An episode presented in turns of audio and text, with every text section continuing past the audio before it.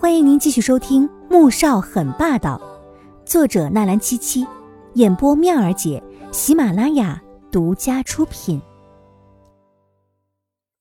第四十二集，离开纪家，季如锦没有立刻回穆家，而是去了诊所。医生看到他腿上触目惊心的伤时，吓了一跳，追问他是怎么造成的，是谁这么狠的心，竟然这样对付一个女孩子。季如锦笑了笑，反而安慰医生：“没什么，其实不怎么疼的。”可医生清理伤口上药的时候，他差点没疼晕过去，汗水浸湿了上衣。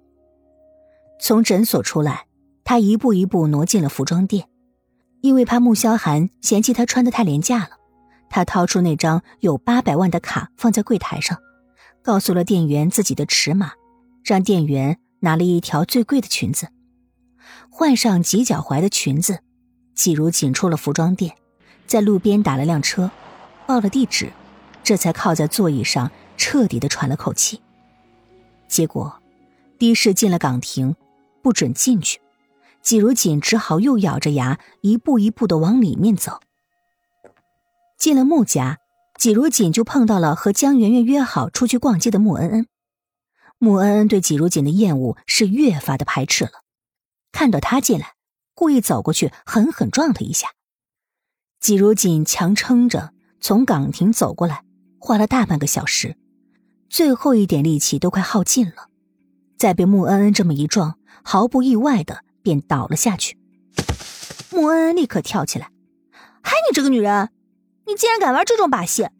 别以为故意装摔倒，我就会被你吓到。”季如锦什么也没说，咬着牙强撑着站起来，看也没看穆恩恩，往电梯走去。穆恩恩更加不爽了，心想：他这是什么态度？抬脚就朝季如锦追了过去。喂，你给我站住！站住！你听到没有？季如锦并没有理会，继续艰难的往前走，还没走出两步呢，便被穆恩恩从身后猛地一推。撞到了前面的台阶扶手上，脑袋一阵发晕。哟，你这揉揉装的是不是有点装错时候了呀？我大哥现在不在家，这装给谁看呢？你？穆恩看他额头撞出来的伤，丝毫没有愧疚感，反而十分得意的环着胸，鄙夷的嘲笑他。季如锦也不知道从哪里来的力气，猛地站起来，怒瞪着穆恩恩：“你是不是有病啊你？”我招你惹你了？自己跟疯狗似的追着人咬，你还想做什么？你是不是要我死你才开心？行，来啊！你杀了我，来啊！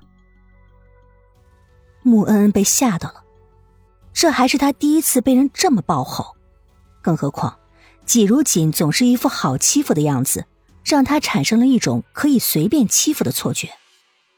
他不知道季如锦今天都遭遇了什么，更不知道。人被逼到了极致，是真的恨不得死了干净的。我，我也告诉我哥去！你竟然凶我，你骂我！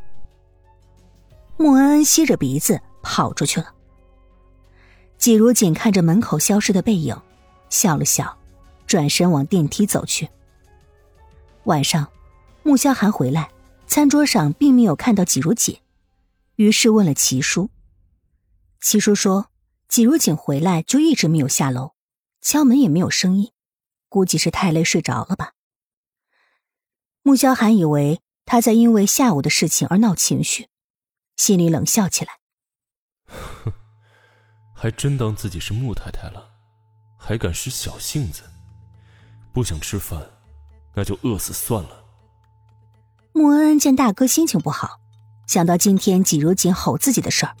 马上委屈的开始告状了，大哥，他太过分了，他竟然那样子凶我，还骂我是疯狗，我讨厌的大哥，你快点跟他离婚，这样的女人怎么配当我大嫂嘛？我看呢，还是圆圆姐好，她又那么爱你，你怎么就不娶圆圆姐当老婆呢？慕言飞听了，哼哼冷笑起来，二哥，你笑什么笑？很好笑吗？哼，我笑什么？我笑你蠢呐！江媛媛叫谁干妈你不知道吗？也只有你蠢的以为江媛媛会嫁给大哥才是对大哥好。我看大哥就是娶头母猪也好过娶了江媛媛。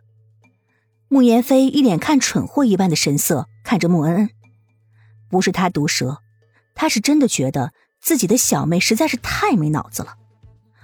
你，你是不是被那个季如锦那个女人迷糊了头脑了？你，他哪点比圆圆姐强？穆恩恩都快气哭了，向来宠着他的大哥，因为季如锦下狠手惩罚了他一顿，还扣了他一年的零花钱，没想到。昨天还和他站在同一战线的二哥，现在也开始倒戈相向，向着季如锦那个女人了。那个女人到底哪里好了？一个一个的都被迷得神志不清了吧？穆言飞懒得和他争，随便吃了几口东西，扔下碗筷上楼了。穆恩恩跺了跺脚，想到下午江圆圆对他说的话，他立刻收敛脾气：“大哥，你是不是因为……”